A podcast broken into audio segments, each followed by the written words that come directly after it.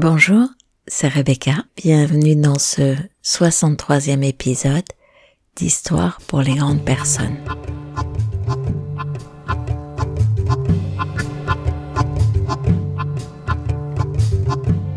Souffrir avant nécessité, c'est souffrir plus que nécessité.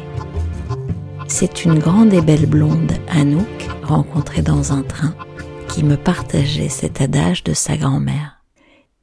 Et d'ailleurs, je pourrais vous la compléter par un autre aphorisme bouddhiste.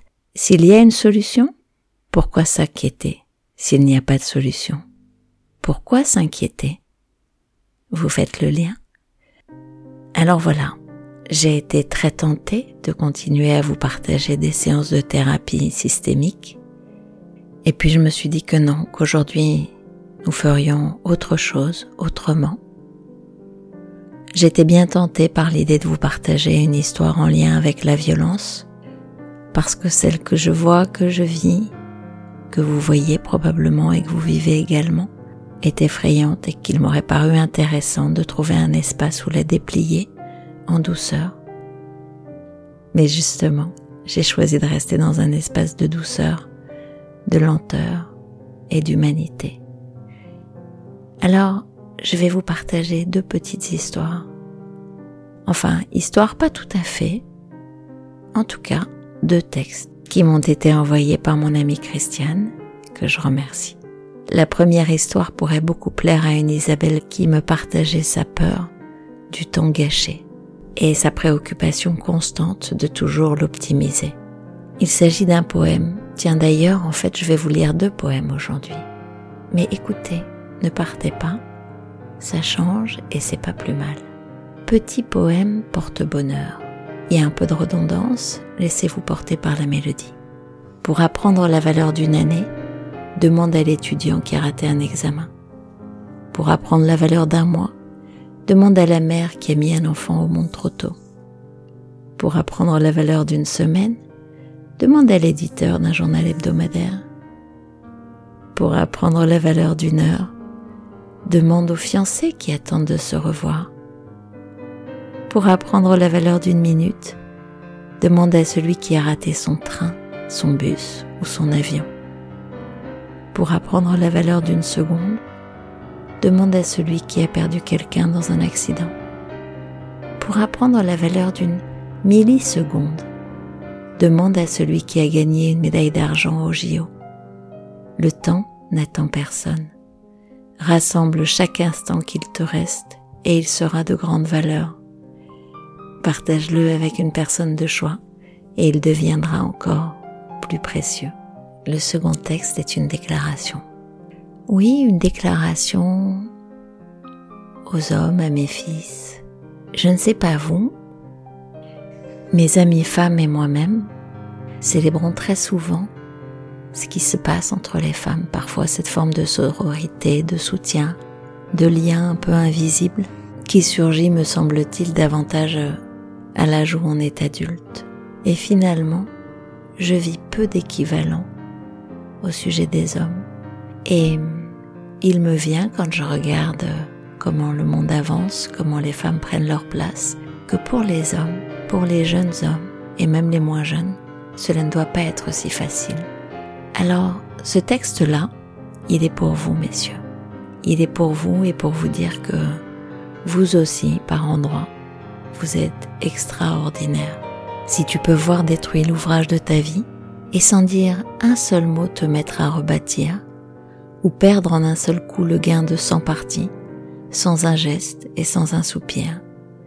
Si tu peux être amant sans être fou d'amour, si tu peux être fort sans cesser d'être tendre, et te sentant haï sans haïr à ton tour, pourtant lutter et te défendre, si tu peux supporter d'entendre tes paroles, travesties par des gueux pour exciter des sots, et d'entendre mentir sur toi leur bouche folle, sans mentir toi-même d'un mot.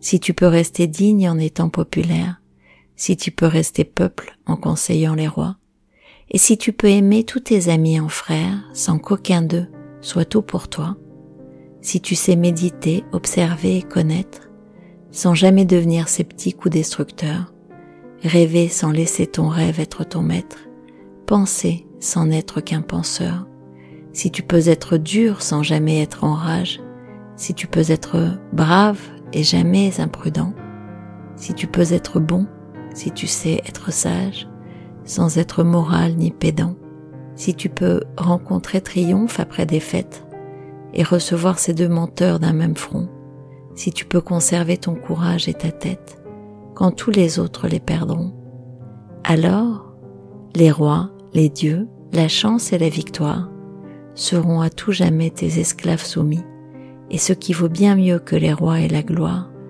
tu seras un homme, mon fils. Rudyard Kipling.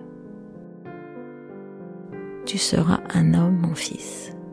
Voilà, au risque de ne pas être très politiquement correct, je dois dire que je trouve que le monde dans lequel avancent nos fils, les hommes, n'est pas non plus tout à fait évident pour eux. Et il n'est point question de mesurer ce qui est plus dur pour l'un ou pour l'autre, juste de dire que parfois pour eux aussi, dans ces modèles, dans ces nouveaux équilibres, dans ces nouvelles féminités, dans ces nouvelles masculinités, il y a quelque chose à calibrer, à apprendre, à ajuster.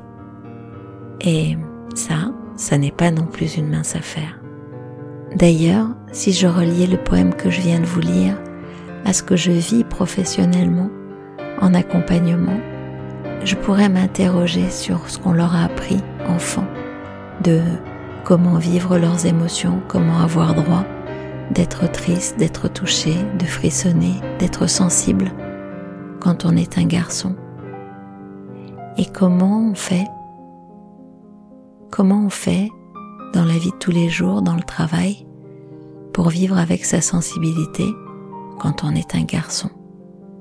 Eh bien, ça n'est pas une mince affaire.